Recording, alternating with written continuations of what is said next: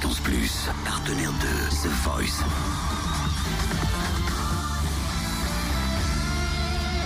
Du lundi au vendredi, Totem vous livre des exclus, des interviews, des anecdotes. Effectivement, samedi soir, c'était la deuxième session de l'épreuve ultime. Et samedi, euh, eh bien samedi qui arrive, c'est parti pour les directs. Il va falloir voter pour retenir votre candidat préféré. Alors, on vous le disait, il y a quoi une demi-heure? Il n'y aura pas de tournée The Voice. Bizarre, hein? Ça, c'est super. Bah, tu dis que c'est à cause de l'Euro 2016, donc je peux Ouais. comprendre que. Voilà.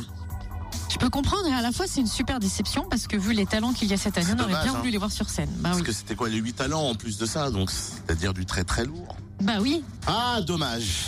C'est ballot. J'adore cette chanson.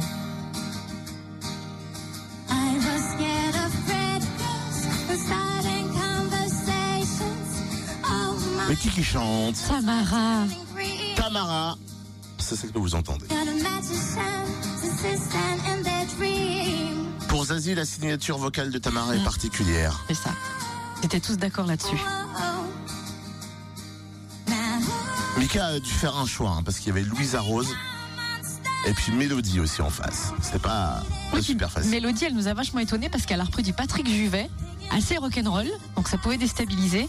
Et euh, euh, comment elle s'appelle? Louisa Rose, elle a repris avec beaucoup de douceur Face 1, 2, 3, 4 et c'était aussi magnifique. Alors dur, dur.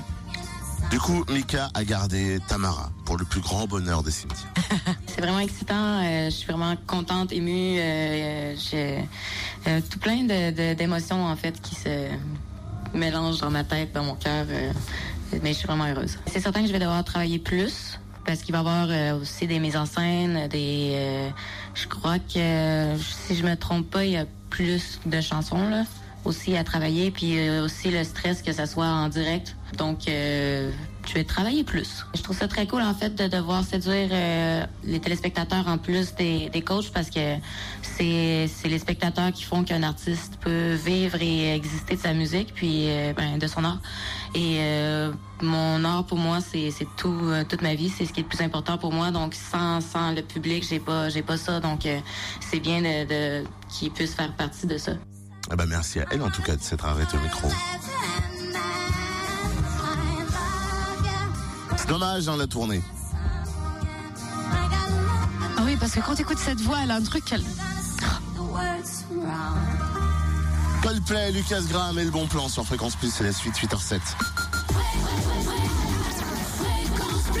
Fréquence Plus premier, numéro 1.